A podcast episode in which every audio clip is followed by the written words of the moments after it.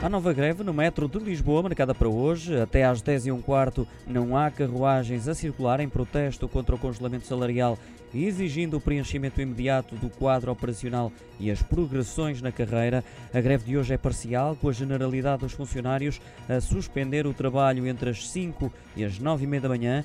Já para os administrativos, a greve será cumprida entre as 9 e meia e as 12 e 30. A adesão tem sido elevada, confirmou à Lusa Anabela Carvalheira, da Federação dos Sindicatos de Transportes e Comunicações, por causa desta paralisação que amanhã torna a repetir-se, mas durante todo o dia a Carris, gerida pela Câmara Municipal de Lisboa, vai reforçar quatro das suas carreiras rodoviárias.